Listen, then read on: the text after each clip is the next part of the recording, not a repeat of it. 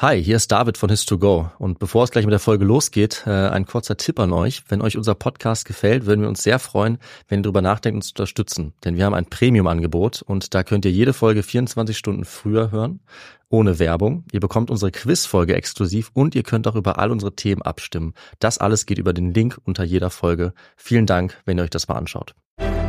Ich bin ein.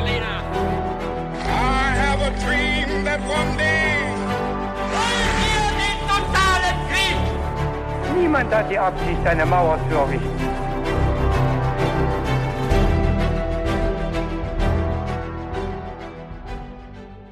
Hi und herzlich willkommen zurück zu einer weiteren Folge His2Go. Wie immer mit mir, David. Und mit mir Viktor. Und wie immer hat einer von uns beiden eine Folge vorbereitet. Das ist in diesem Fall Viktor. Und ich weiß leider gar nicht, worum es gehen wird, aber eigentlich zum Glück, weil ich werde es gleich von dir erfahren, Viktor. So ist es. Ich habe keine Ahnung, was für eine Geschichte du erzählen wirst. Und um so ein bisschen mein Vorwissen gleich zu testen, wirst du mir ein paar knifflige Fragen stellen, die ich beantworte, möglicherweise falsch, das kann gut sein. Und alle, die zuhören, können dabei sehr gerne mitraten. Und äh, bevor wir dazu kommen, haben wir heute mal noch einen kleinen äh, Einwurf, äh, eine kleine Meldung in eigener Sache, ausnahmsweise mal. Und zwar gibt es ja bald die Vergabe des Deutschen Podcast-Preises und da wollen wir uns bewerben. Und wir sind auch auf eure Hilfe angewiesen, beziehungsweise würden uns freuen, wenn ihr uns hilft.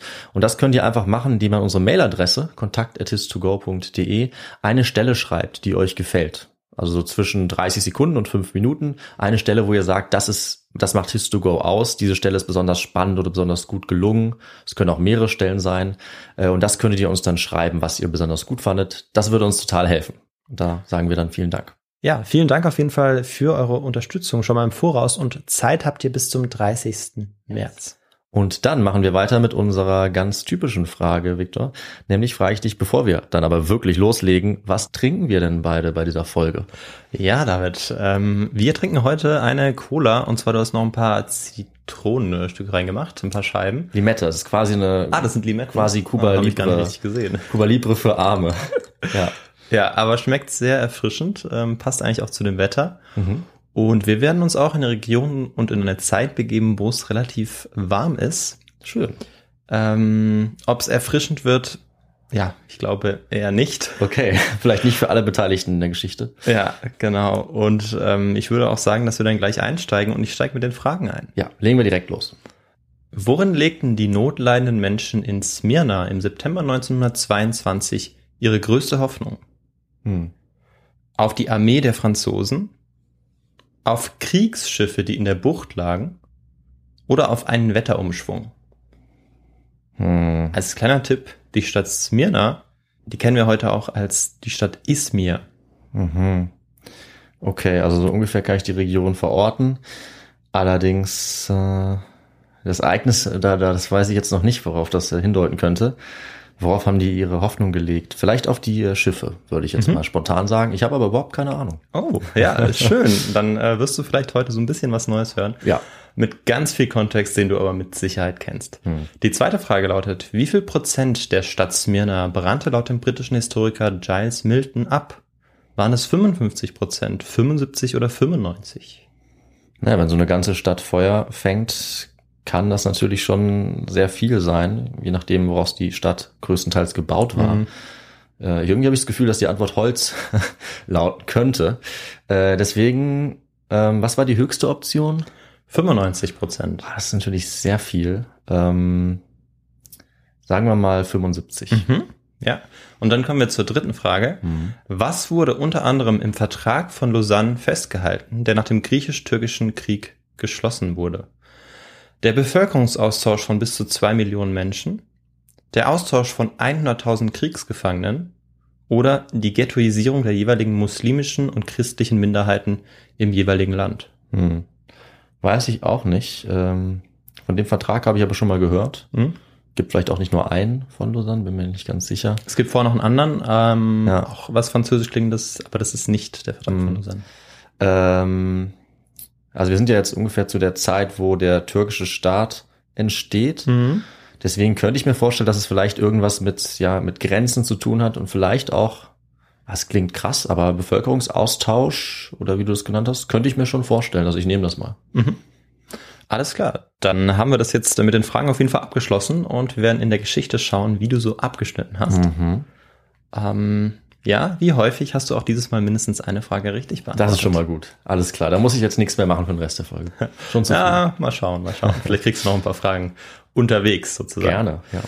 Also Viktor, ich sage jetzt einfach mal frei raus. Wir sind beide knapp unter oder über 30. Ähm, Das heißt, der Ernst des Lebens beginnt. Wir sind beide mehr oder weniger erwachsen und da müssen wir als auch mal auf so Dinge achten wie zum Beispiel Finanzen. Und ich kann echt sagen, mit so ungefähr 30 Lebensjahren kommen auch ungefähr 30 Möglichkeiten dazu, wie man jetzt sein Geld überall anlegen kann. Zack, habe ich dann ein Girokonto, ein Tagesgeldkonto, ich kann in Bitcoins investieren, habe ich auch gemacht oder gleich in Dogecoins. Ich habe auch ein klitzekleines Aktienportfolio und ich könnte natürlich jetzt jeden Tag jedes dieser Konten checken. Aber Victor, du kennst mich, ich bin natürlich viel schlauer als das oder viel fauler, das meine ich eigentlich, und ich hole mir einfach Hilfe dafür. Und zwar von der App von Finanzguru. Das ist nämlich eine kleine, aber feine App, die mir einfach all diese Konten verbindet. Finanzguru ist auch unser neuer Partner und kann auch noch einiges mehr. Das stimmt und ähm, tatsächlich wird es immer komplizierter und immer schwieriger, da den Überblick zu behalten. Da gebe ich dir vollkommen recht.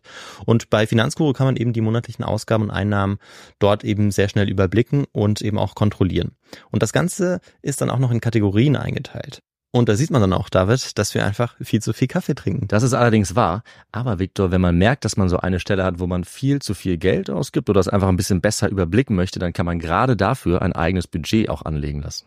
Und das machst du für Kaffees auch? Ich mache fürs Kaffeetrinken ein eigenes Budget, klar. Nein. Natürlich. Und wie hoch ist dieses Budget, David? Das kann ich dir leider nicht sagen. Man muss auch ein paar Geheimnisse für sich behalten. Aber tatsächlich helfen solche Budgets eben, die Ausgaben besser zu begrenzen. Und ich glaube, wir haben alle irgendeine finanzielle Schwachstelle, sage ich mal. Bei uns beiden ist es halt der Kaffee, aber es könnte auch irgendwas anderes sein. Ja, das stimmt. Bei Finanzguru bekommst du auf jeden Fall auch noch zusätzlich Finanztipps, um eben beispielsweise bestimmte Ausgaben wie den Kaffeekonsum zu überblicken. Mhm. Also es gibt quasi intelligente Budgetvorschläge, die dir einfach helfen. Du kannst dir genau anzeigen lassen außerdem, wie viel Geld dir bis zum Monatsende bleibt. Das alles wird aufaddiert und gegengerechnet dann. Und das trifft natürlich auch auf die wirklich wichtigen großen Ausgaben zu, also nicht nur auf den Kaffee.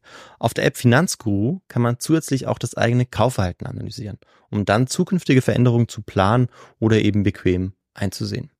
Das Ganze funktioniert so, du lädst die App runter, verknüpfst dein Konto und auf dem Homescreen klickst du dann auf dein Profil oben rechts und kannst dort den Gutscheincode eingeben. Und der ist, das ist ganz einfach, His to Go. Und damit kannst du als Neukundin und Neukunde Finanzguru Plus drei Monate lang kostenlos nutzen. Also nochmal der Code His to Go. So wie der beste Geschichtspodcast. So ist es. Am 9. September 1922, einem sonnigen Samstag, zieht die Kavallerie der türkischen Nationalarmee in die kleinasiatische Hafenstadt Smyrna ein, dem heutigen Izmir. Mit ihren typischen schwarzen Fellmützen, auf der Mondsichel und Stern zu sehen sind, und ihrem Krummsäbel, der in der Sonne glänzt, sehen sie prächtig aus. Doch begeistert sind die Einwohnerinnen und Einwohner der Stadt Smyrna beim Anblick der türkischen Reiterei gar nicht. Im Gegenteil, in der Stadt, die von der griechisch-orthodoxen Kirche dominiert ist und in der neben Türkinnen auch Griechen, Armenierinnen, Levantiner, Amerikanerinnen und Britinnen leben, macht sich Angst breit. Sie fürchten die Rache der türkischen Soldaten und auch der türkischen Irregulären. Denn drei Jahre zuvor waren es die Griechen gewesen, die mit einer größenwahnsinnigen Idee einen brutalen Krieg auf kleinasiatischem Boden begonnen hatten. Also das, was heute die Türkei ist. Nach der Niederlage des Osmanischen Reiches im Ersten Weltkrieg glaubten die Griechen, dass die Eroberung der kleinasiatischen Ägäisküste und der Küste am Schwarzen Meer im Norden Anatoliens ein leichtes werden würde. Sie wussten, dass die europäischen Mächte ihnen bei der Eroberung osmanischer Gebiete nicht im Weg stehen. Im Gegenteil, insbesondere die Briten unterstützen sie aktiv. Das Osmanische Reich und inzwischen ihr Marionettensultan waren den griechischen Truppen völlig ausgesetzt. Doch im Schatten des Ersten Weltkriegs war in Zentralanatolien ein Mann an die Macht gekommen, dem es gelang, die muslimische Bevölkerung unter dem Banner eines türkischen Nationalbewusstseins zu ein. Und die Rede ist natürlich von Mustafa Kemal, der sich später Atatürk, Vater der Türken nennen sollte. Tausende und Abertausende folgten seinem Ruf und wehrten sich jetzt gegen die griechische Invasion. Und tatsächlich, 50 Kilometer vor Ankara, tief in Zentralanatolien, erringen die türkischen Soldaten einen entscheidenden Sieg. Auf beiden Seiten kommt es während diesem griechisch-türkischen Krieg zu brutalen Auseinandersetzungen, unter denen nicht selten die Zivilbevölkerung auch zu leiden hat. Symptomatisch dafür ist, dass die griechischen Soldaten auf ihrem Rückzug wahllos türkische Dörfer niederbrennen, was die Rachegelüste bei den türkischen Soldaten natürlich verstärkt. Die türkische Nationalarmee rückt bis an die kleinasiatische Küste vor und zieht an diesem 9. September 1922 dann in die kosmopolitische Stadt Smyrna ein. Bei der Bevölkerung der Hafenstadt ist die Sorge jetzt natürlich groß, dass die siegreiche türkische Armee im Zorn über die Stadt herfällt und Vergeltung in der westlich orientierten Stadt übt. Sie hatten Gerüchte von den Gräueltaten gehört, die die türkischen Soldaten und vor allem Irregulären, die mitzogen, verübt hatten. Die Anspannung in der Stadt ist also sehr groß. Doch als die Offiziere der Kavallerie in die Stadt galoppieren, rufen sie ihnen Korkma, Korkma zu. Keine Angst, habt keine Angst. Und die optimistischen Einwohnerinnen und Einwohner der Stadt fühlen sich durch die Worte bestätigt. Hier wird schon nichts passieren. Vor den Augen der Weltöffentlichkeit werden es die Soldaten Mustafa Kemals nicht wagen, ein Blutbad anzurichten. Außerdem liegen auch 21 europäische Kriegsschiffe in der Bucht von Smyrna vor Anker. Und tatsächlich, die Ansprachen und der strukturierte Einmarsch der türkischen Armee lassen nicht darauf hindeuten, dass es hier in Smyrna zum tragischen Höhepunkt der türkischen Befreiungskriege kommen sollte. Hortense Wood, eine betagte Jungfer und eine Familienangehörige der Levantiner-Dynastie, die im sieben Kilometer entfernten Fort in Burnabad lebt, schreibt am Vormittag des 9. September in ihr Tagebuch Völlige Ruhe. Nicht ein Schuss wurde abgefeuert. Und so kam also der Wechsel von der griechischen Verwaltung unter die türkische in absoluter Gelassenheit gegen jede Erwartung und Befürchtung. Nur zehn Tage später, am 19. September, titelt die New York Times Smyrna wiped out, also ausgelöscht. Hm. Oder? Richtig. Also richtig versetzt? Ja. Absolut. Was in den folgenden zwei Wochen passieren sollte, war einer der ergreifendsten menschlichen Dramen des 20. Jahrhunderts. Männer, Frauen und Kinder aus aller Herren Länder gerieten hier in Smyrna in den Malstrom einer humanitären Katastrophe, deren Ausmaße die Welt zuvor wohl noch nicht gesehen hatte. Ähm, das habe ich nicht so schön geskriptet, mhm. sondern äh, ja, dieser, dieser Satz, dieses Zitat kommt vom Historiker Giles Milton, okay. der das eben so resümiert und ja, genau das werden wir uns jetzt heute auch anschauen.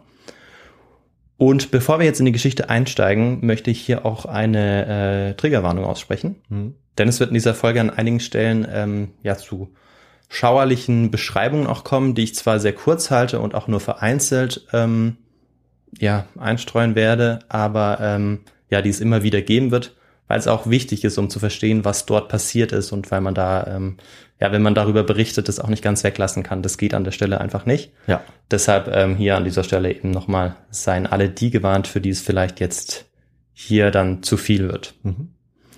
Bevor wir aber erfahren, was in Smyrna von den Tagen vom 9. September äh, passiert ist, brauchen wir erstmal ein bisschen Hintergrundwissen zur Entstehung der kosmopolitischen Stadt Smyrna und zum Krieg, der äh, im Jahr 1919 zwischen den Griechen und den Türken ausbricht. Und das heißt damit was für unsere Folge?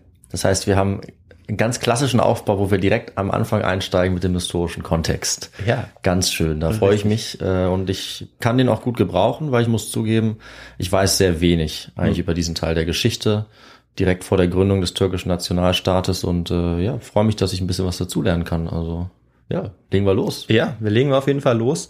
Ähm, nach einer relativ langen Einleitung, aber ich glaube, die braucht es äh, auch eben, um sich in diese Geschichte so ein bisschen einfühlen zu können. Und ja, wir gehen mal wieder ganz weit zurück, wie wir es ja gerne machen im mhm. Kontext. Und ähm, das heißt, wir schauen uns an, wann die Stadt eigentlich entsteht. Die Stadt Smyrna, also das heutige Izmir, ähm, hat nämlich eine ziemlich lange und bewegte Geschichte hinter sich. Archäologischen Befunden zufolge wurde die Stadt etwa zwischen 6500 bis äh, 4000 vor unserer Zeitrechnung gegründet. Oh, das ist wirklich alt. Ja. Mhm. Also dann fast naja, war natürlich noch keine Stadt, aber eine der sehr frühen äh, Siedlungen dann ja. wahrscheinlich in dieser Region. Ja. Viel früher wird's wahrscheinlich gar nicht. Ja, das stimmt. Also ich meine, in dem Bereich ähm, Mesopotamien, da sind wir ja noch früher mhm. unterwegs. Mhm. Da sind ja die ersten ähm, Städte eigentlich entstanden. Genau, aber auch also in der heutigen Türkei eben auch die ersten Städte. Das ja. ist durchaus auch nicht viel früher als das jetzt gewesen, glaube ich, meistens. Ja, das stimmt. Also es ist auch eine der ältesten Städte mhm. überhaupt. Das ja. überrascht mich nicht, ja. ja. Und wir machen jetzt einen kleinen Sprung, weil wir wollen ja nicht in der Antike verharren. Da Stimmt. haben wir schon andere Folgen zu. Nachdem sich erst die Griechen und die Perser um die Stadt streiten, sind es schließlich die Römer, die sich im zweiten Jahrhundert vor unserer Zeitrechnung zum Herrscher über die Stadt aufschwingen. Ab dem vierten Jahrhundert gehört die Stadt dann dem christlich-byzantischen Reich an, wovon einige Gebäude im Jahr 1922 auch noch zeugen. Das ähm, Römische Reich zerfällt ja dann in einen weströmischen und einen oströmischen Teil. Und das Weströmische Reich geht ja dann auch äh, ja, Ende des fünften Jahrhunderts dann auch unter, also mhm. nach unserer Zeitrechnung jetzt. Vom 11. bis zum 14. Jahrhundert streiten sich dann das Oströmische Reich, also eben dieses christlich-byzantische Reich, die äh, muslimischen Seldschuken und die italienischen Stadtstaaten um Smyrna, um diese Siedlung. Und ähm, ja, sie alle werden aber dann von einer aufsteigenden Großmacht zerschlagen und zurückgedrängt. Und das sind wahrscheinlich wer? Das müssen ja dann die Osmanen sein. Ja, Ja, die auch die Seldschuken verdrängt haben. Da hatten wir ja, glaube ich, auch schon drüber geredet. Bei unserer ähm, Belagerung von Wien zum Beispiel, aber auch in anderen Folgen schon. Ja, sehr gut, genau. Ja, und das Osmanische Reich gliedert die Stadt dann im Jahr 1390 in das Reich ein. Und unter der Herrschaft der Sultane darf die zahlreiche griechisch-orthodoxe Gemeinde ihren Glauben weiter ausüben. Denn auch wenn der sunnitische Islam im Osmanischen Reich vorherrschend ist, tolerieren die osmanischen Herrscher die Ausübung anderer Religionen und Kulturpraktiken. Und in Smyrna kommen bald Menschen unterschiedlichster Herkunft zusammen. Und ähm, ja, David, vielleicht hier nochmal eine Frage an dich an dieser Stelle. Was könnten die Gründe denn dafür sein, dass die Menschen sich jetzt hier zusammenfinden? Ähm, ja, in Smyrna, dem heutigen Izmir. Ja, also einen Grund hast du vielleicht schon genannt, also relativ äh, tolerante Herrschaft oder religiöse Toleranz ist sicherlich wichtig, vermutlich keine Verfolgung, ähm, was ja durchaus nicht untypisch ist. Also es gab es in der Region öfter, dass es relativ tolerant war, relativ. Ähm, dann könnte ich mir vorstellen, dass die Lage eine Rolle spielt. Das ist eigentlich auch eine Frage, die ich selber stellen wollte, aber ich würde mal vermuten, dass jetzt eine Hafenstadt vielleicht Knotenpunkt ist für Handelsrouten, dass es da äh, Austausch gibt, äh, gerade über die Seewege. Und du hast ja gesagt, die Ital- italienischen Stadtstaaten waren auch dran beteiligt. Dann ist es natürlich sehr attraktiv für Leute aus ja, verschiedenen Regionen mit verschiedenen Religionen, Ethnien dorthin zu ziehen. Ja. Ja, Ja, ähm, du hast äh, vollkommen recht. Natürlich einerseits, ähm, dass es überhaupt möglich ist, den, ähm, den Glauben dort auszuüben. Andererseits auch, weil es attraktiv ist, eben jetzt an die äh, Ägäisküste, also an die kleinasiatische Westküste sozusagen zu ziehen. Das ist ja an der Ägäisküste, um dort eben auch Handel im Mittelmeerraum zu treiben, der zu diesem Zeitpunkt noch sehr lukrativ ist, Ja. ähm, weil zu diesem Zeitpunkt ja auch die äh, Route beispielsweise über den Atlantik ja noch gar nicht entdeckt ist. Also ähm, hier hat man auch die Möglichkeit, als Kaufmann durchaus zu Reichtum zu kommen und das machen auch ganz viele. Ein weiterer Grund ist aber, dass zu dieser Zeit, vor allem in Europa eigentlich, viele Menschen, die ähm, ja anderen Religionen als dem Christentum zugehören, zurückgedrängt werden und auch vertrieben werden. Und das ist äh, ganz extrem äh, der Fall in Spanien 1492 und Ja, dort klar. werden die Menschen mit dem Alhambra-Edikt dann eben auch vertrieben von der gesamten iberischen Halbinsel. Und auch diese Menschen, also Jüdinnen und Juden, ähm, kommen dann nach Smyrna. Natürlich, ja. Das habe ich zum Beispiel habe ich gar nicht dran gedacht. Da sieht man wieder, wie wichtig der Kontext ist. Ja, ja. Was in Europa passiert. Ja. Genau, also ganz viele Gründe, weshalb das hier wirklich zu einem zu einer multikulturellen Stadt wird, schon sehr früh eigentlich. Also ja, bereits im ausgehenden Mittelalter, spätestens dann ab der frühen Neuzeit. Und der Anteil der christlich-orthodoxen Bevölkerung wächst dann auch weiter im 17. und 18. Jahrhundert. Und ja, bis ins 19. Jahrhundert hinein wird dann Smyrna auch eigentlich die wichtigste und größte Hafenstadt an der kleinasiatischen Westküste. Also, äh, wie du gesagt hast, die Leute ziehen dorthin eben, um Handel zu treiben und ähm, kommen dadurch auch zu Reichtum. Das heutige Izmir ist übrigens auch äh, die drittgrößte Stadt der Türkei. Mhm. Das äh, war mir vorher auch nicht bewusst, ähm, weil ich mich in der Region nicht so gut auskenne. Vor allem was die äh, Stimmt, Einwohnerzahlen ja. angeht. Aber das finde ich auch interessant und zeigt einfach nochmal deutlich, wie wichtig diese Stadt ähm, ja eigentlich bis heute ist. Wie groß ist sie denn heute dann? Ähm, also, ähm, wenn ich es richtig überflogen habe, sind es etwa viereinhalb Millionen Einwohner. Das ist groß. Es können auch vielleicht ein paar mehr und ein paar weniger sein. Äh, genau, ich glaube, daran können wir uns etwa orientieren. Mhm. Ende des 19. Jahrhunderts haben sich in der Stadt dann äh, auch mehrere Viertel herausgebildet. Von Norden nach Süden sind das am Golf von Smyrna entlang das europäische Viertel, das griechische, das armenische, das jüdische und das türkische ganz im Süden. Griechische Staatsbürgerinnen und Staatsbürger findet man aber eigentlich in jedem Viertel, denn sie dominieren das Stadtbild, wenn auch nur leicht. Also man muss sich das so vorstellen, dass ähm, Smyrna zu dieser Zeit dann auch um 1922 700.000 Einwohner hat etwa und ähm, 320.000 gehören ähm, zur griechischen Bevölkerung Ja. oder zur griechisch-orthodoxen Bevölkerung. Im äh, ärmlichsten Viertel leben 140.000 Türkinnen und Türken und neben den 10.000 Armenierinnen und Armenier leben noch etwa 80.000 Europäerinnen und Europäer in der Stadt. Eine Gruppe habe ich äh, aber bisher äh, eigentlich vergessen und das sind die Levantiner. Oh, Äh, ich ja. habe sie jetzt zu den Europäern gezählt, aber auch wenn sie europäischer Abstammung waren, lebten sie seit dem 18. Jahrhundert in der Türkei. Also in Anatolien, an der Westküste. Sie hatten sich an die orientalische Lebensweise längst angepasst und waren hier auch heimisch geworden. und ähm, fühlten sich eben auch als Levantiner und jetzt nicht als ähm, ja, Europäer, eben vor allem Engländer auch. Smyrna, das ist nach der Beschreibung dieser Bevölkerungszusammensetzung wahrscheinlich ja auch klar geworden, war eine multikulturelle, eine kosmopolitische Stadt und das noch lange vor Paris oder London. Schweizer Hoteliers, Schneider aus Österreich, Fabrikanten aus England, Holländer, die mit Feigen handelten, italienische Makler und viele weitere Menschen aus wirklich unterschiedlichsten Ländern konnte man dort antreffen. Also nicht nur die ähm, sozusagen die Bevölkerungsgruppen, die ich genannt hatte, Mhm. aber die waren eben hauptsächlich da und hatten eben teilweise auch ihre eigenen Viertel. Ja. Aber äh, vor allem aus Europa konnte man wirklich eigentlich ja fast jede Sprache hören, weil die äh, Menschen sich eben dort ähm, ja auch austauschen konnten, Handel treiben konnten und ja auch in eine ganz andere Welt eintauchen konnten. Gab es irgendwie eine Lingua Franca in der, gab es irgendwie eine Lingua Franca in der Stadt, also eine Sprache, die irgendwie alle genutzt haben oder so? Also es war schon von Vorteil, wenn man Griechisch gesprochen hat, Ja. denn das war die Sprache, die dominiert hat. Aber die Mehrheitssprache. Ja. Genau, ja. Okay. Ähm, deshalb würde ich sagen, wenn es eine gab, dann diese. Hm. Ähm, aber sonst bin ich mir nicht sicher oder, oder weiß es nicht genau. An der kilometerlangen Hafenpromenade war äh, in dieser Stadt Smyrna eigentlich auch immer was los, denn äh, die Stadt lebte ja vom Handel und vom Austausch. An fast jeder Ecke gab es Bars, Cafés oder eine Brasserie.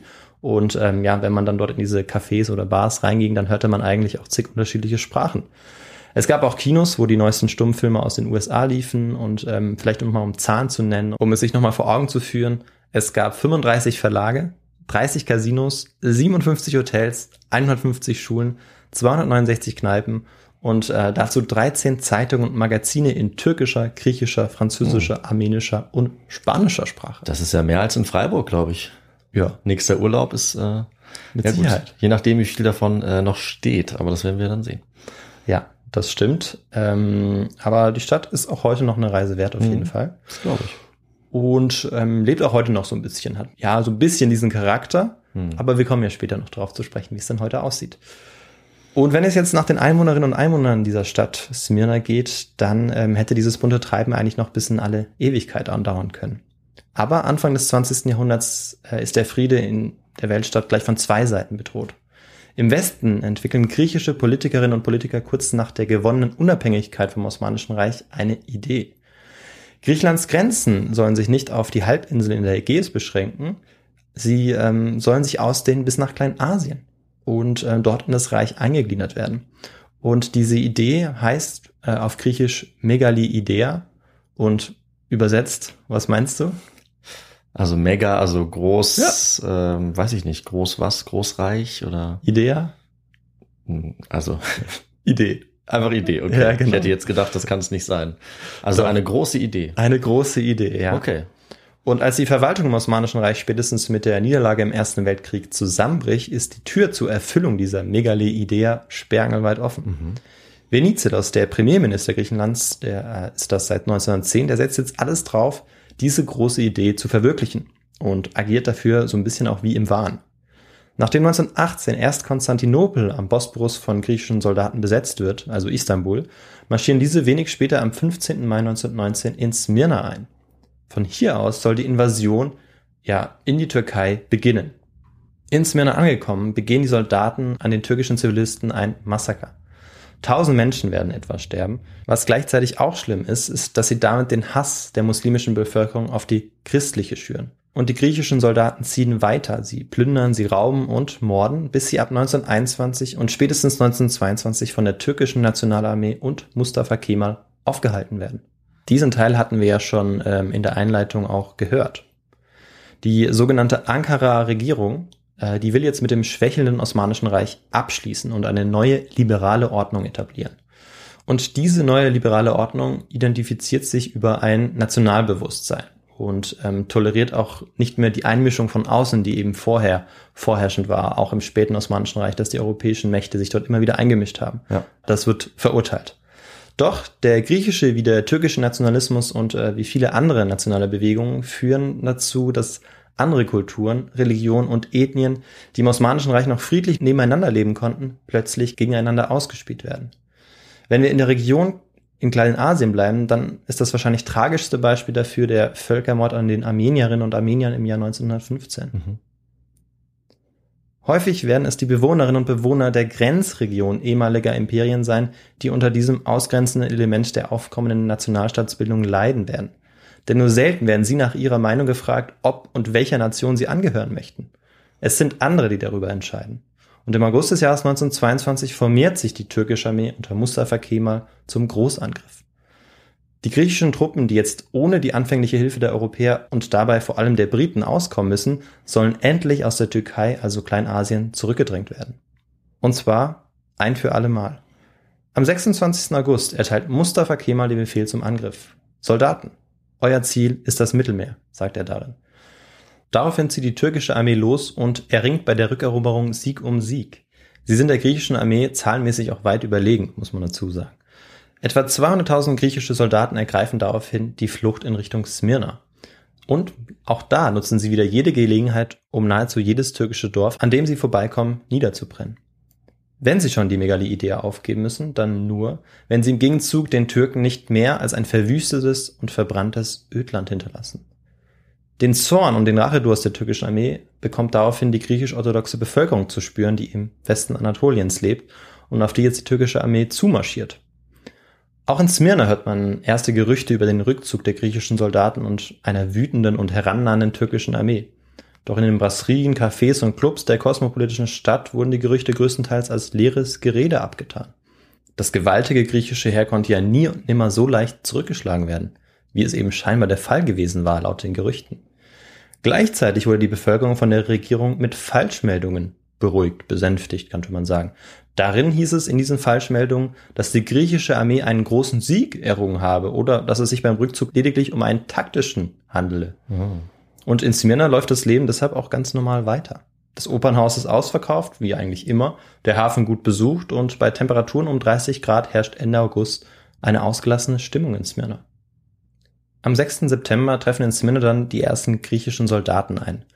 Überrascht müssen die Bewohnerinnen und Bewohner der Stadt feststellen, dass sich die Männer in einem desolaten Zustand befinden. Die äh, Levantinerin Hortense Wood, die im sieben Kilometer entfernten Burnabad lebt, beschreibt es so. Ein erbärmlicher Haufen, abgerissen, bleich und matt. Und bei ihnen waren Hunderte von Flüchtlingen.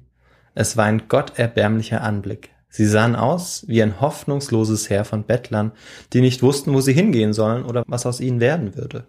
Darunter waren auch arme Frauen, die kleine Kinder mit sich zogen. Nie werde ich den Anblick einer Frau vergessen. Sie schluchzte, indem sie im Zug weiterlief, und drei kleine Kinder klammerten sich an ihren zerrissenen Rock fest und warfen verängstigte, verstörte Blicke ringsumher in die fremde Umgebung. In diesem Strom an Flüchtlingen sind also nicht nur Soldaten, sondern auch etliche Zivilisten, die aus den umliegenden Dörfern nach Smyrna flüchten, denn auch sie müssen sich ja in Sicherheit bringen. In Kirchhöfen, Hotels, Asylen und Schulen sammeln sich jetzt mehr und mehr Menschen. Noch an diesem 6. September machen sich in der Stadt auch erste Gerüchte bereit, dass die griechische Regierung insgeheim beschlossen hat, sich aus Zentralanatolien zurückzuziehen und sich dementsprechend auch aus Smyrna zurückzuziehen. Aber viele glauben diesem Gerücht nicht. Ähm, ja, aber diese Gerüchte sollten sich später als wahr herausstellen. Hm. Vielen Menschen geht es außerdem wie unserer Hortense Wood. Sie ist sich ziemlich sicher, dass hier nichts geschehen wird. Auch weil im Hafen von Smyrna 21 gewaltige Kriegsschiffe liegen, die die türkischen Soldaten ausreichend abschrecken sollten. Mhm. Und genau diese Kriegsschiffe, die waren für die Bevölkerung in Smyrna eigentlich die größte Hoffnung. Ja. Und ähm, ja, ich glaube, damit haben wir auch eine Frage beantwortet und aufgelöst mhm. und du lagst richtig. Ja, ich habe auf die Schiffe getippt, äh, auch wenn ich nicht wusste, warum. Jetzt vom Gefühl her so ein bisschen, ja. ja. Im armenischen und griechischen Viertel macht man sich derweil größere Sorgen. Der griechisch-orthodoxe Erzbischof sieht gar ein Blutbad kommen. Doch die europäischen Regierungen beruhigen ihn. Sie ähm, versprechen ihm militärische Unterstützung, falls es in der Stadt zum Ausnahmezustand kommt. Währenddessen hält der Flüchtlingsstrom weiter an, auch am 7. und 8. November. Tausende erreichen ausgehungert, zerlumpt und teilweise barfuß die Hafenstadt in der Hoffnung auf Zuflucht.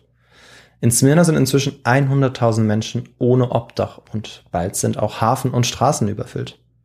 Als die ersten Menschen versuchen, auf die Kriegsschiffe zu flüchten, die in der Bucht vor Anker liegen, müssen sie feststellen, dass nur den europäischen Staatsbürgern die Ausreise möglich ist.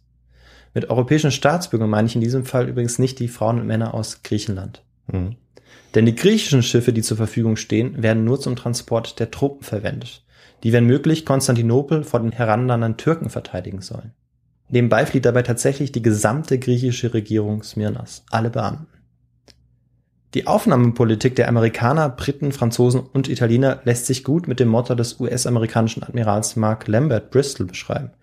Er agiert nach dem Motto, ich für die USA. Zuerst, zuletzt und dazwischen auch. Hm.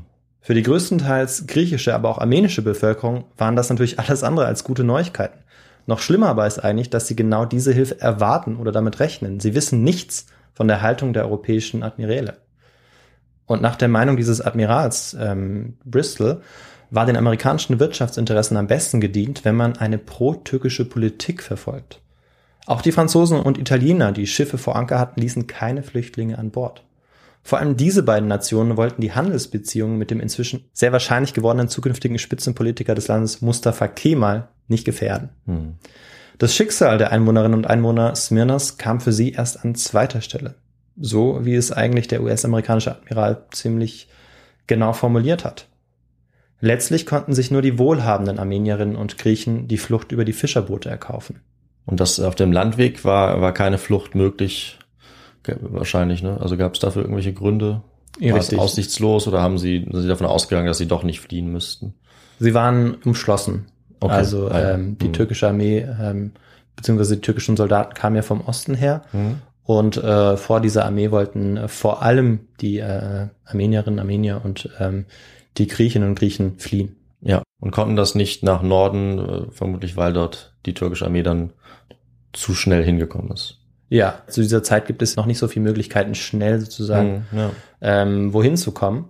Und ähm, deshalb, vielleicht haben das einige wenige gemacht, die meisten aber drängen sich wirklich jetzt nach Smyrna und Ja, hoffen dort ja. eben über die Schiffe dann äh, auf die griechische Halbinsel ja, evakuiert zu werden. Ja, logisch. Das dann selbst würde ich wahrscheinlich auch so einschätzen, dass die Stadt sicherer ist, als irgendwie es über Land zu versuchen, wenn man Ja. nicht, nicht weiß, wer dort auf einen wartet. Ja, aber es ist eine, eine berechtigte und gute Frage, ja.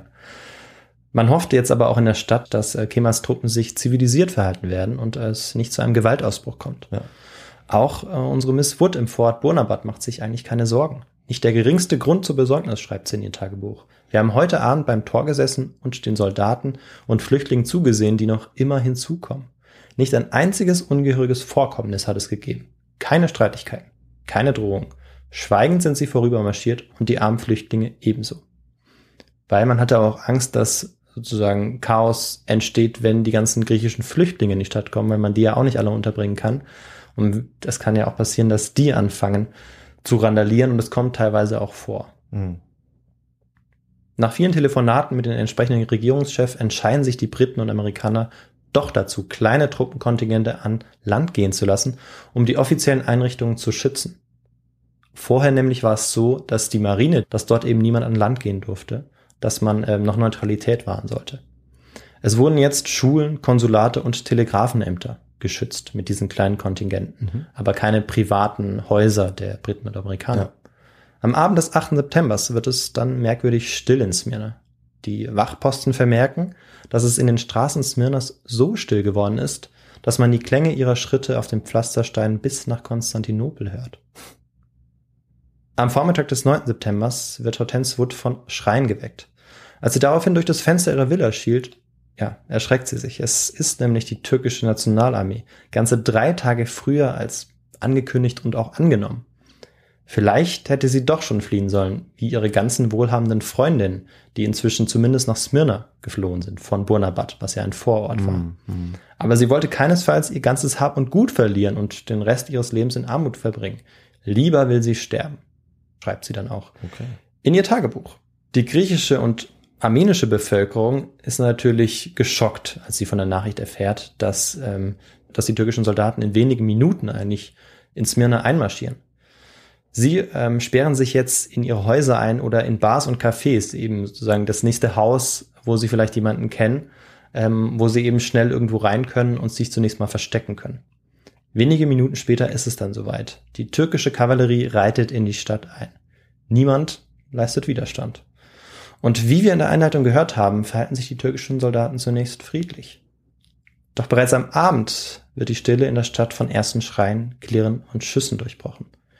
Die türkischen Soldaten und zunächst vor allem Irregulären plündern die reichen Gegenden der christlichen Bevölkerung im armenischen und griechischen Viertel.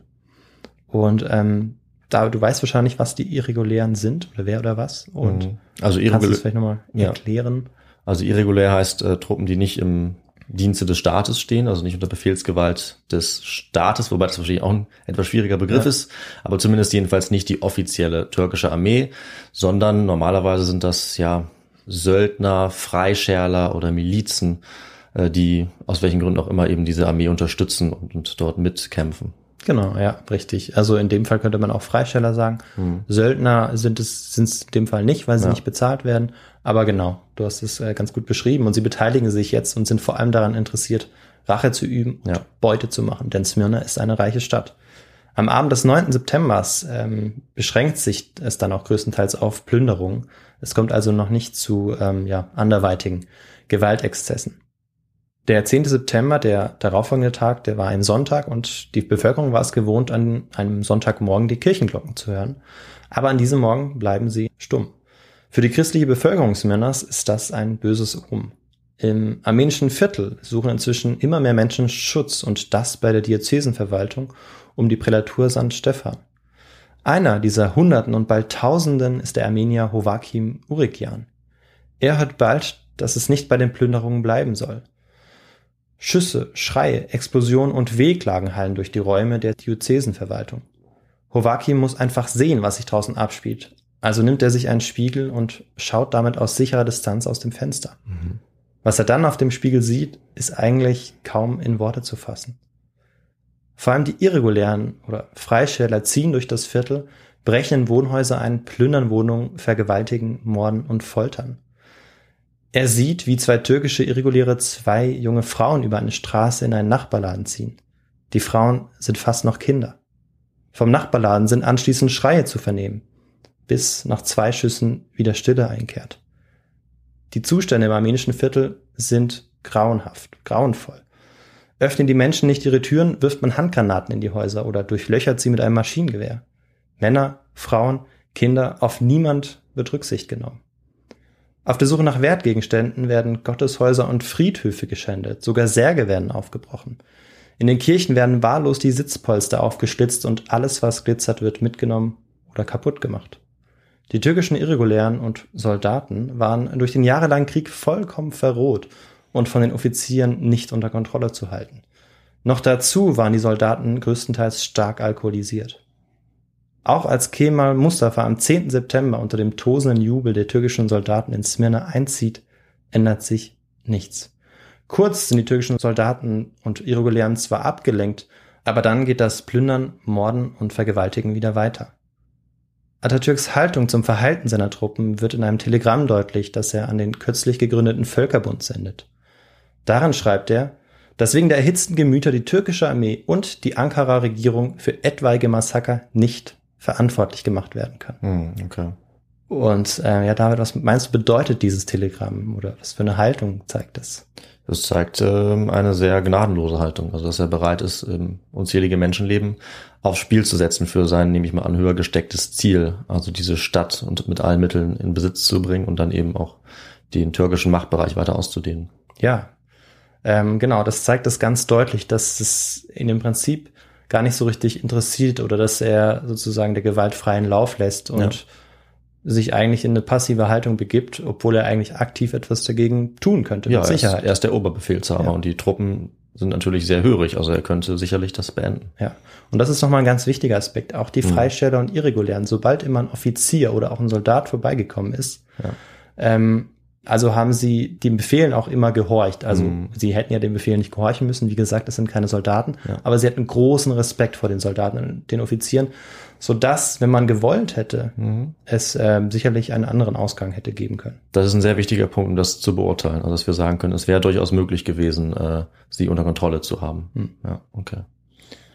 Etliche Leichen liegen inzwischen in den Straßen und Häusern des armenischen und griechischen Viertels. Auf einer seiner vielen vorsichtigen Kontrollgänge zählt der amerikanische Konsul 100 Leichen. Der Erzbischof der griechisch-orthodoxen Kirche, der ja ein Blutbad hatte kommen sehen, wird auf offener Straße mit Stöcken und Messern brutal gefoltert und auch verstümmelt, bis er dann seinen Verletzungen erliegt. Doch nicht nur die Griechen und Armenier werden zur Zielscheibe der Türken. Auch in den europäischen und amerikanischen Vierteln sowie im levantinischen Viertel beginnen vor allem die türkischen Irregulären zu wüten. Dort bleibt es aber fast immer bei Plünderungen. Jetzt macht sich langsam aber auch Hortense in Buonabat zum ersten Mal richtig Sorgen. Sie war ja Levantinerin. Aber ihr Haus bleibt zunächst verschont. In Smyrna ist ein Ende dieser Gewaltexzesse weiterhin nicht in Sicht. Die Einheimischen hoffen, die Eindringlinge haben irgendwann genug erbeutet, genug gefoltert, genug gemordet und genug Rache genommen. Etliche Armenierinnen und Griechen, die bisher nirgendwo Schutz gefunden haben, versuchen, in die offiziellen Einrichtungen der Amerikaner und Briten zu fliehen. Alle haben sie ihr Hab und Gut dabei, denn sie wissen, es gibt kein Zurück mehr. Alle haben sie ihr Hab und Gut dabei, denn sie wissen, dass es kein Zurück mehr gibt. Sie versuchen sogar teilweise ähm, tatsächlich auch Nutztiere mit äh, in diese, ja, in, ins Konsulate, in die Schulen zu bringen, weil ähm, sie wissen, es ist quasi teilweise ihr einziges Hab und Gut und sie mhm. müssen ja irgendwie weiterleben und überleben. Ähm, aber es ist so, dass Konsulate, Schulen und Krankenhäuser bald voll sind. Dennoch tut die Bevölkerung ihr Bestes, ähm, auch im europäischen Viertel, aber auch andernorts ihr Bestes, ähm, um den Menschen, die in Not sind, zu helfen, so wie es eben geht. Also innerhalb von Smyrna ist der Zusammenhalt durchaus groß. Aber die Hoffnung liegt eigentlich auf der Marine und den Kriegsschiffen, die vor Anker liegen. Aber noch bewegt sich dort gar nichts. Zumindest nicht für die griechische und armenische Bevölkerung. Mit den in die Stadt geflohenen Menschen verharren, hungern und bangen inzwischen an die 500.000 Griechen und Armenier um ihr Leben. Dann, am Abend des 11. September, wird ein Einwohner der Stadt, der armenische Priester Abraham Hatunian, Zeuge von Vorbereitungen, die alles bisher Schreckliche in den Schatten stellen werden. Er sieht, wie die Türken ganze Wagenladungen von Granaten, Schießpulver und Petroleum auf der Straße verteilen. In ihm steigt die Angst auf, dass die türkischen Soldaten und Freischärler jetzt die Stadt in Brand stecken wollen. Die 5000 Armenierinnen, die im Sitz der Erzdiözese und in der Kirche St. Stephan Schutz gesucht haben, fürchten jetzt um ihr Leben. Um sich vor einem möglichen Brand zu schützen, flüchten sie aus der Prälatur, um hektisch Schutz im europäischen Viertel zu suchen. Aber nur wenige von ihnen werden es auch tatsächlich bis dorthin schaffen und äh, Zuflucht finden. Denn nicht nur ist es schwierig, jetzt noch durch die Straßen zu kommen, ohne, ohne von türkischen Soldaten aufgehalten zu werden, sondern es ist ja so, dass die, diese öffentlichen Einrichtungen überall, wo im Prinzip eine französische, eine italienische, eine amerikanische oder britische Fahne irgendwo hängt, dass die eigentlich schon mit Flüchtlingen überfüllt sind. Mhm. Erst jetzt werden offiziell alle Europäerinnen und Europäer, also Amerikaner, Engländer, Franzosen und Italiener dazu aufgerufen, Smyrna auch zu verlassen. Eine Dame weigert sich aber immer noch ihr Haus zu verlassen und äh, David, du weißt wahrscheinlich, von wem ich spreche, oder?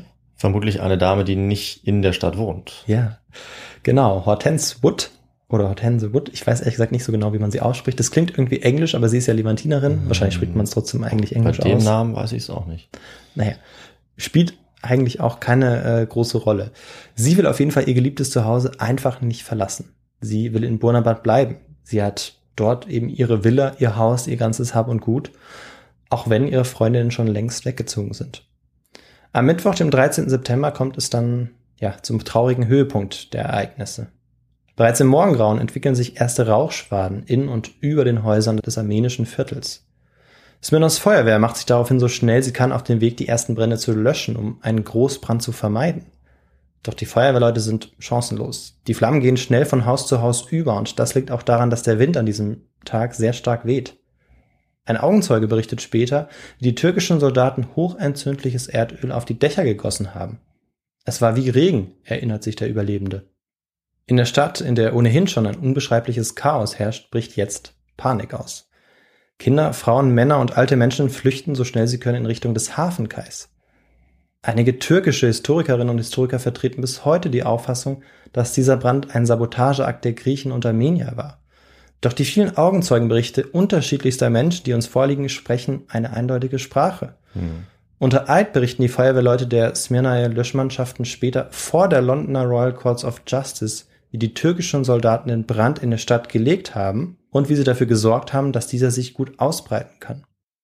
Die Schulleiterin einer Mädchenschule sah, wie türkische Offiziere mit kleinen Büchsen voller Öl oder Benzin Häuser betraten, bevor diese dann lichterloh in Flammen aufgingen. Als der Direktor der Smirnaer Filiale der Banque Credit die türkischen Soldaten mutig fragt, was sie da machen, antworten diese ihm, dass sie nur eine Order ausführen und dass sie alle Häuser in dieser Gegend sprengen sollen und äh, einen Brand setzen sollen. Hm. Die türkischen Soldaten unternehmen demnach nicht einmal den Versuch, es zu verbergen. Mit voller Absicht brennen sie die Stadt nieder. Leere Benzin- und Petroleumkanister, die am Rand des armenischen Viertels stehen, bezeugen diese Brandstiftung. Mhm. Bereits um 14 Uhr äh, dieses Tages steht der größte Teil des armenischen Viertels in Flammen. Da die Flammen auch bald auf die anderen Viertel übergreifen, fliehen immer mehr Menschen und zwar in Richtung des Hafenkais. Dort angekommen betteln die Einwohnerinnen und Einwohner der brennenden Stadt darum, an Bord eines Kriegsschiffs genommen zu werden. Aber noch immer nimmt sie niemand auf. Am Abend des 13. September drängen sich etwa eine halbe Million Flüchtlinge auf die Uferpromenade. Wer Französisch oder Englisch sprechen kann oder Kontakte hat, hat vermutlich eine Chance, doch irgendwie an Bord eines Schiffes zu kommen. Wer nicht, der ist dem Feuer und der Willkür der Freischäler und türkischen Soldaten ausgeliefert. Wieder andere springen ins Wasser in der Hoffnung, dass sie dann auf die Schiffe gelassen werden. Doch nur wenige Menschen werden aus dem Wasser gefischt. Die meisten, die ins Wasser springen, unterzeichnen damit ihr Todesurteil. Und die, die es auf die Schiffe schaffen, schauen verstört, wie das Chaos Smyrna verschlingt. Viele von ihnen werden berichten, dass sie noch Jahre Albträume haben werden und den Schrecken ja nie mehr losgeworden sind. Der etwa 100 Meter breite und drei Kilometer lange Hafenkai war jetzt zum Schauplatz des bittersten Elends geworden. Tage zuvor hatte an der Promenade noch blühendes Leben stattgefunden. Also da waren die Leute noch in Cafés, in Bars unterwegs, in Kinos. Und jetzt war die Stadt wirklich in einem ja, apokalyptischen Zustand. Drei Todesarten standen zur Auswahl, wie uns ein Zeitzeuge aufzählt. Das Feuer von hinten, in den Seitenstraßen die dort lauernden Türken und vorn der Ozean. In der Chronik der neueren Zeit gibt es nichts, das dem Abend des 13. September in Smyrna gleich käme, sagte er. Auf den Kriegsschiffen macht sich angesichts dieses Schreckens Unbehagen unter den Seeleuten breit. Sie beschreiben die Szenerie so. Unmittelbar entlang der Promenade lief eine nahtlose Feuerwand, deren Flammen 30 Meter hoch emporschlugen und den ganzen Himmel in ein schauriges Licht tauchten. In gewissen Abständen zerrissen ohrenbetäubende Explosionen die Nacht und die ganze Zeit über wurden die Leute weiter hinten massakriert. Der Gestank von verbranntem Menschenfleisch drehte einen den Magen um. Die Matrosen wollen jetzt nicht mehr länger stillstehen und nichts tun. Sie versuchen jetzt die Admiräle der Flotten zu überzeugen, die Menschen am Kai zu evakuieren. Diese aber weigern sich immer noch. Sie wollen um keinen Preis das Leben ihrer Landsleute riskieren. Und sie wollen auch nicht riskieren, dass es eben zu einem Gefecht kommt zwischen ähm, den Türken und den Europäern. Sie wollen keinen Krieg. Doch als die Stadt nicht aufhört zu brennen, die Schreie der Menschen nicht verhallen und die Bitten der Seemänner nicht nachlassen, entscheidet sich der britische Admiral plötzlich um, und zwar um Mitternacht. Und ähm, viele schließen sich jetzt diesem Admiral an. Und warum sich dieser Admiral plötzlich umentschlossen hat, wissen wir nicht. Es gibt leider ähm, keine direkten Aussagen von ihm. Ähm, aber es ist eben anzunehmen, dass dieser Druck, der auch von den Matrosen kam und natürlich auch dieser, dieser Anblick, also ähm, als er eben dort auf den Hafenkai geschaut hat, dass ihn das doch sehr berührt hat und dass er sich eben dann dafür entschieden hat, doch menschlich zu handeln und eben die Menschen dort zu retten. Und es beginnt jetzt auch die erste Rettungsaktion. Beiboote werden jetzt zu Wasser gelassen und an den Hafen geschickt und diese Beiboote werden dann mit Frauen und Kindern gefüllt, die eigentlich schon die Hoffnung fast aufgegeben hatten. Insgesamt 20.000 Menschen konnten so vorerst gerettet werden. Mhm. Aber weitere Hunderttausende bangen immer noch am Hafen um ihr Leben. Inzwischen sind sie auch völlig ausgehungert, denn wenn überhaupt, dann haben sie auf die Schnelle nur kleine Essensrationen vorbereiten können. Auch vom Vorort Burnabad aus war der Brand zu sehen gewesen und spätestens jetzt wusste Hortenswood, dass sie sich getäuscht hatte, was ihre Vermutung bezüglich dem Verhalten der türkischen Soldaten angeht. Dann, ungefähr zur Tea Time am Nachmittag des 14. September, klopft es an der Tür der betagten Jungfer. Als sie die Tür öffnet, steht vor ihr der Kriegsminister und stellvertretende Ministerpräsident der Nationalregierung in Ankara, Fefci Çakmak. Er wollte mehrere Zimmer äh, aus der Villa belegen. Und obwohl Miss Wood äh, erst höflich ablehnt, äh, gibt sie dann doch widerwillig äh, klein bei. Muss sie ja dann irgendwie auch. Mhm. Aber ähm, ja, erstmal hält sie stand. Was sie allerdings nicht wusste, war, dass der spätere Präsident der türkischen Republik wenige Tage später auch bei ihr aufkreuzen sollte. Oh. Und wen meine ich damit, David? Ja, äh, Mustafa Kemal Atatürk. Ja, Genau, Atatürk, den Vater der Türken. Und tatsächlich war es so. Und ähm, vielleicht hast du dich schon gefragt, warum ich die ganze Zeit diese Hortense Wood äh, mit ins Spiel bringe. Ich dachte einfach, weil sie ihre Erinnerungen niedergeschrieben hat, aber ich habe auf jeden Fall nicht damit gerechnet, dass äh, solche Leute jetzt bei ihr quasi äh, Ja. Bed and Breakfast machen. Ja, das stimmt. Das ist ein spannender Twist, oder? Hast Ja. gerechnet? Ja.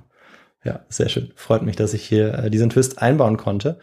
Und ähm, ja, Mustafa Kemal kommt jetzt also wirklich in die Villa von Hortense Wood und äh, vorher hat er sich eigentlich die letzten 48 Stunden gar nicht mehr blicken lassen in der Öffentlichkeit. Mhm. Also ja, den Brand, da war er eigentlich gar nicht zu sehen, während, während ähm, ja der Brand in Smyrna gewütet hatte.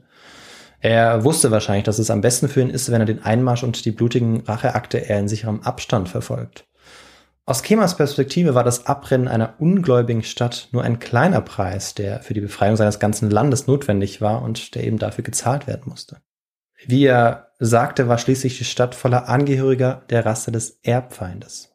Das Haus von Hortense Wood sollte in jedem Fall der zentrale Versammlungsort Mustafa Kemals werden und auch der eben seiner wichtigsten Ratgeber. Also Hortense Wood wurde also im Prinzip die Gastgeberin für die Baumeister der modernen Türkei. Hm. Ende September macht sich Mustafa Kemal dann auf den Weg nach Istanbul. Sein ähm, Zug ist noch nicht vorbei, aber sein Sieg ist im Prinzip mit ähm, ja, dem Einmarsch nach Smyrna schon errungen. In Smyrna ist es weiter so, dass in der Stadt Chaos herrscht. Nach drei Tagen legt sich der Brand langsam wieder, aber es sind jetzt ganze 75 Prozent der Stadt abgebrannt. Hm. Ja, ähm, wahnsinnig viel. Ähm, der Einzige, der sich jetzt vielleicht so ein bisschen darüber freut, bist du. Naja, also das würde ich nicht sagen, aber ja, ich habe die Frage richtig beantwortet, Ja. aber freuen äh, tue ich mich darüber Ja. auf jeden Fall nicht. Nee, aber dass Das- die Antwort äh, richtig war. Aber ja, also äh, es ist eine unfassbare Menge, vor allem wenn man sich vorstellt, Ja. wie riesig diese Stadt war. Wirklich eine beispiellose äh, Zerstörung. Und ich hatte am Anfang mich ja gefragt, ob äh, ja, ob das besonders auch leicht brennbar war. Aber jetzt, wo du erzählt hast, wie es in Brand gesetzt wurde, würde ich sogar sagen, ich weiß, vielleicht kennst du die Antwort, aber es spielt wahrscheinlich fast keine Rolle, woraus die Häuser sind, weil wenn man mit Benzin, Granaten nachhilft, dann brennt alles, denke ich mal. Ja, ähm, tatsächlich bin ich mir gar nicht sicher, äh, Mhm. was das Material war, aber da es auch im armenischen und griechischen Viertel durchaus viele Ja. reiche Kaufleute, reiche Menschen gab, ähm, denke ich, dass das oft nicht nur aus Holz war. Ja. Ähm, aber da es eben so bewusst ähm, denke ich der auch. Brand gelegt wurde und auch man auch bewusst Ja. quasi Öl über äh, Häuser gegossen Mhm. hat, wo der Brand noch gar nicht war, in dem Wissen, dass es dann schneller eben äh, über das Haus ziehen würde. Ja, ich denke, also bei einer so enormen Hitze, die sich dann entwickelt, brennt ja quasi alles, denke ich mal. Also bis auf puren Stein, aber alles andere ist sicherlich dann äh, zerstört worden. Ja. Für die Menschen am Hafenkai geht der Überlebenskampf also weiter. Und äh, neben der humanitären Krise bricht bald auch eine sanitäre aus, da die verstreuten und aufgedunsenen Leichen anfangen, die Luft zu verpesten. Dann endlich, nachdem schon etliche Menschen gestorben sind, entscheiden sich die Admiräle der europäischen Mächte dazu, die gesamte Stadt, die gesamten, also alle Menschen, die am Hafen sind, zu evakuieren. Nötig war hierfür die Initiative einer einzelnen Person, die die Admiräle an ihre Menschlichkeit appellierte, bis einer schließlich dieser Admiräle einlenkte. Hm. Vom 24. September bis zum 30. September, innerhalb von nur sechs Tagen, wurden die restlichen Frauen, Kinder und Männer vom Hafenkai evakuiert.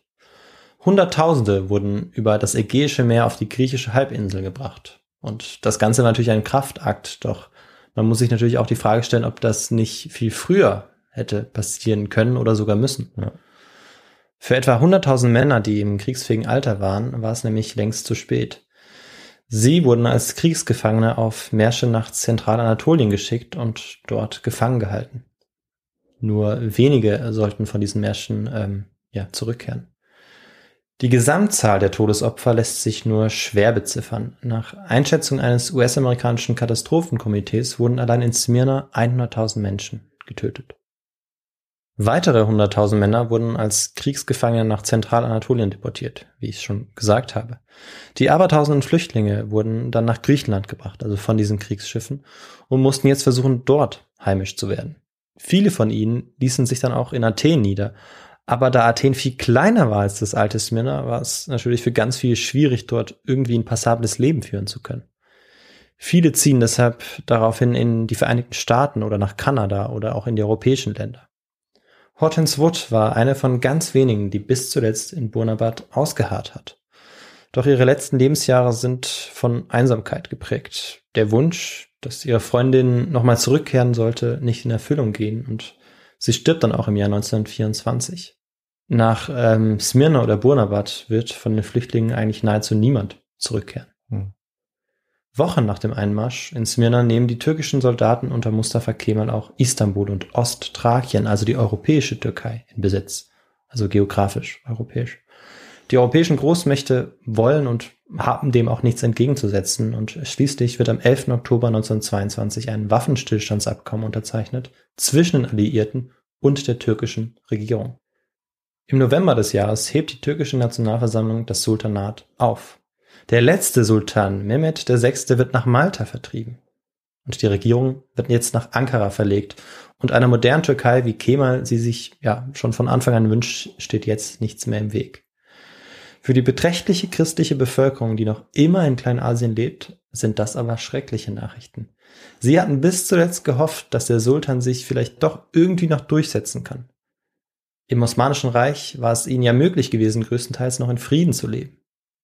Die Folge auf diesen Waffenstillstand ist dann auch ein Massenexodus der christlich-orthodoxen Bevölkerung. Nahezu die gesamte christliche Bevölkerung verlässt ihre Heimat Kleinasien, wovon uns unter anderem auch der Augenzeuge Ernest Hemingway berichtet. Hm. Im sogenannten Vertrag von Lausanne wird dieser Massenexodus im Juli 1923 sogar gesetzlich vorgeschrieben.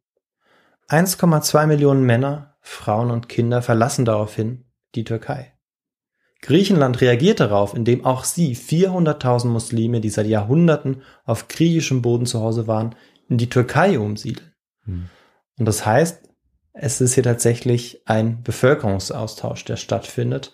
Aber ähm, in diesem Vertrag von Lausanne geht es eigentlich viel mehr um eine ethnische Säuberung als um einen Bevölkerungsaustausch. Ja. Also das ist eigentlich eher ein Euphemismus. Ja, ist ja auch eine Katastrophe natürlich für Ja. die Menschen, die dann gehen müssen, gezwungen werden Ja. Und äh, ja, vielleicht ein bisschen Hab und Gut mitnehmen können, aber sonst natürlich alles verlieren. Und äh, damit haben wir auch die letzte Frage aufgedeckt. Und auch hier lagst du wieder richtig. Okay. Also heute hast du äh, einen Volltreffer gelandet Ja, beim Raten, aber beim Raten. Ja. äh, gewusst habe ich davon nichts, muss ich ehrlich sagen. Wir können ja vielleicht irgendwie mal was etablieren, wenn irgendjemand einen Volltreffer macht, Ja, dass er dann irgendwie was bekommt. lass es uns am besten jetzt gleich direkt äh, etablieren. Nee, ich äh, bin dagegen. Ab der nächsten Folge würde ich sagen. Schade. Na gut, ich überleg's mir mal. Okay. Und interessant ist auch, dass die aktuellen Grenzen der Türkei und ähm, Griechenlands ihren Ursprung in diesem Vertrag von Lausanne haben. Hm. Also wie wir sie heute kennen. Die sind Okay. nicht genauso, aber ähm, ja, Ja. eigentlich sehr ähnlich, Ah ja. wie es dort festgelegt ich doch wurde. vermutet auch, ja.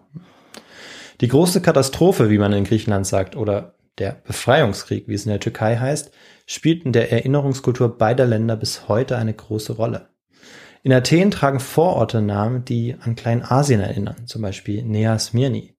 Im türkischen Izmir feiert man heute am 9. September einen lokalen Feiertag zu Ehren der Einnahme der Stadt. Hm. Die Wahrnehmung der Ereignisse im September 1922 könnte kaum unterschiedlicher sein. Doch trotz dieser Gegensätze und trotz der gegenwärtigen Streitigkeiten um Inseln in der Ägäis oder Rohstoffe ähm, gibt es Elemente, die beide verbindet und es gibt auch Bemühungen, sich anzunähern. Und ähm, diese gehen vor allem von der Bevölkerung aus.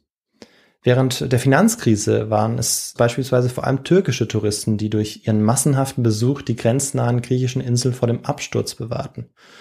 Und die Griechen sorgen ihrerseits dafür, dass es der türkischen Filmindustrie gut geht, denn die Marktanteile türkischer TV-Serien sind erstaunlich hoch. Und das ist übrigens äh, vielen Nationalisten auch ein Dorn im Auge. Hm. 2016 trafen sich die Premierminister beider Länder, und zwar in Izmir. Erstmals überhaupt nach den Ereignissen im September 1922. Damit haben sie ein wichtiges Zeichen zur Annäherung beider Länder gesetzt. In den Gesprächen war dann auch davon die Rede, das Ägäische Meer zu einem Ort des Glücks und der Freundschaft zu machen. Trotz vieler durchaus düsterer Vorzeichen und auch wenn das vielleicht eher als Floskel gemeint war, kann man sich eigentlich nur genau das wünschen. Hm. Und damit ist äh, die Folge auch zu Ende. Mit diesem Okay. Ausblick vielleicht in eine positive Richtung. Ja, dann vielen Dank für die äh, Recherche und die äh, spannende Erzählung. Das war sehr erschreckend, äh, sehr berührend und auch sehr wichtig, denke ich, dass wir das, äh, dass wir das besprochen haben. Und ich hatte davon noch nie gehört, von Hm. diesem Ereignis. Und du hast es irgendwie geschafft, äh, noch auf einer positiven Note jetzt das zu beenden, aber man muss natürlich sagen, äh, dass äh, dieses, ja, wie man es nennen will, Massaker könnte man vielleicht sagen, oder diese schreckliche Katastrophe, äh, ja, schon sehr deutlich zeigt, auf was für blutigen Grundpfeilern einige Staaten zu dieser Zeit errichtet wurden. Also gerade nach dem Ersten Weltkrieg wo es viel Unordnung gibt, äh, ist jetzt die Türkei auch nicht der einzige Staat, Nein, beileibe nicht. äh, bei dem das so ist. Also auch in Europa haben wir das. Im Osten beispielsweise gibt es harte Kämpfe. Ähm, Ja. Die Sowjetunion entsteht, Polen beispielsweise. Bei das uns gibt es äh, natürlich direkt. Sowieso, genau. Ähm, aber ja, also es ist doch wichtig, das auch im Kopf zu behalten, äh, weil es für die Türkei eben so ein wichtiger Gründungsmythos ist, kann man durchaus sagen. Aber dass das eben durch sehr, sehr viele Menschenleben erkauft wurde. Und wir haben ja auch erschreckend gehört, wie willig das auch in Kauf genommen wurde von Personen, die Handlungs-, die Befehlsgewalt hatten, die das trotzdem entweder nicht verhindert haben oder trotzdem, wie du uns ja auch erzählt hast, äh, das kaum ähm, gemindert haben, indem sie viel zu spät eingegriffen haben. Und das war ja anscheinend, wie wir dann gehört haben, weil ich mir erst nicht sicher war, wie viele Leute passen jetzt auf diese Schiffe, war es ja anscheinend doch durchaus möglich, auch alle zu evakuieren.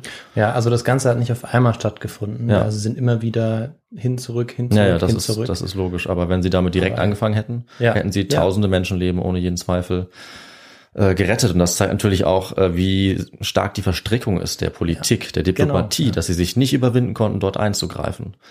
Ja, und auf der anderen Seite, dass ein Nationalheld Mustafa Kemal Atatürk das in Kauf genommen hat. Mhm. Auch das ist natürlich ein äh, sehr deutliches Urteil über ihn, seine Rolle zumindest in Genau. dieser Situation. in diesem Bereich auch, Ja. Ich- weil ähm, Atatürk hat ja ja ganz vieles auch vorangebracht aus unserer ähm, westlichen Sicht auch, ähm, vor allem was auch Frauenrechte angeht, Ja. ähm, Schrift angeht Ja. und auch ähm, ja eigentlich auch die Rolle der Religion irgendwie so ein bisschen zurückgedenkt, aber gleichzeitig sie eben auch dadurch, dass er diese Nation, dieses, dieses Einheitsgefühl schaffen wollte, eben doch ihr dann wieder eine größere Rolle hat äh, Mhm. zuteilkommen lassen, als es zum Beispiel im Osmanischen Ja. Reich der Fall gewesen ist. Also es ist nicht immer so ganz schwarz-weiß, wie man es gerne hätte. Nee, sehr komplexe Persönlichkeit und auch Ja. eine ganz, ganz schwierige Zeit halt mit vielen Verwicklungen. Aber diesen Hintergrund zu kennen, ist auf jeden Fall wichtig, Mhm. ne, wenn man sich diese Zeit des Umbruchs, kann man vielleicht sagen, und der Kriege und der Gewalt auch anschaut. Also ja, vielen Dank für das Thema, fand ich sehr, sehr spannend und hat mir persönlich sehr viel Neues jetzt äh, nochmal gezeigt.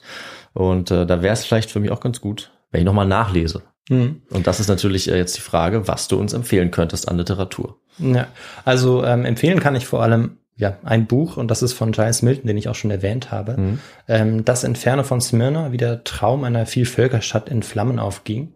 Das ist ähm, letztes Jahr erschienen, also Mhm. ist äh, sehr aktuell und ähm, ist wahrscheinlich auch nicht ohne Grund letztes Jahr erschienen, weil äh, letztes Jahr ähm, es ja dann 100 Jahre Ja, zurücklag, klar. dass dieses, dass diese Ereignisse stattfanden. Und das Schöne an diesem Buch ist, ist, dass er wahnsinnig viele Menschen zu Wort kommen lässt. Also er durchforstet Tagebücher, er war äh, in Smyrna vor Ort, hat Mhm. die Menschen, die, die Nachfahren auch interviewt und äh, wirklich versucht, ähm, alle möglichen Perspektiven da mit einzubinden und ähm, ja, hat dann daraus wirklich ein gut lesbares Buch geschrieben, das ich sehr empfehlen kann. Mhm. Und weitere äh, Literatur, äh, auch noch zum Kontext, würde ich dann auch noch in der Folge ähm, verlinken, Ja, super. also in den Shownotes. Ne? Mhm. Ja. Und dann ähm, sind wir hier fast am Ende. Mhm. Jetzt kommt noch der letzte Teil und da würde ich an dich wieder übergeben. Ja, vielen Dank. Dann kann ich kurz noch was dazu sagen, wie ihr uns unterstützen könnt oder euch melden könnt, wenn euch äh, die Folge gefallen hat. Und das geht äh, über viele Wege natürlich. Also ihr könnt auf unserer Webseite vorbeischauen, histogo.de, könnt dort unser Kontaktformular nutzen, um uns zu schreiben. Ihr könnt uns per Mail schreiben, kontakt.histogo.de oder ihr könnt uns natürlich über unsere sozialen Medien erreichen, also auf Instagram beispielsweise oder auf Twitter oder YouTube.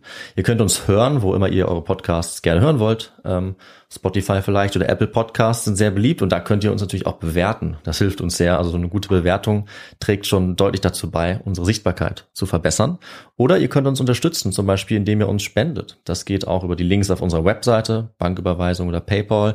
Oder ihr kauft vielleicht einen äh, netten His2Go Merchandise-Artikel, auch auf unserer Website, eine Tasse oder auch ein T-Shirt. Äh, Das würde uns sehr freuen, wenn ihr das tut. Und natürlich freuen wir uns aber auch über jede Nachricht, die uns erreicht. Das äh, wollte ich jetzt nicht vergessen. Also Feedback ist immer gern gesehen. Konstruktive Kritik, die wir eigentlich auch in 99 Prozent der Fälle bekommen, ist sehr, sehr wichtig für uns und äh, motiviert uns auch total. Und da sagen wir auch, müssen wir auch auf jeden Fall Danke sagen auch. Also vielen, vielen Dank. Ja, vielen Dank auch von mir. Und dann freuen wir uns natürlich, wenn ihr in zehn Tagen wieder dabei seid, wenn es eine neue Folge gibt, die ich erzählen werde und die uns wie immer, das ist ja unsere Grundregel, in eine andere Zeit und oder an einen anderen Ort führen wird, damit wir Abwechslung haben. Und ich lasse mir was Spannendes einfallen, versprochen. Ich bin äh, ja auf jeden Fall gespannt, wie immer, du weißt es. Na klar. Ich freue mich drauf. Und ja, bis dahin bleibt uns eigentlich nur zu sagen, bleibt weiterhin gesund und bis in zehn Tagen. Bis in zehn Tagen. Ciao. Tschüss.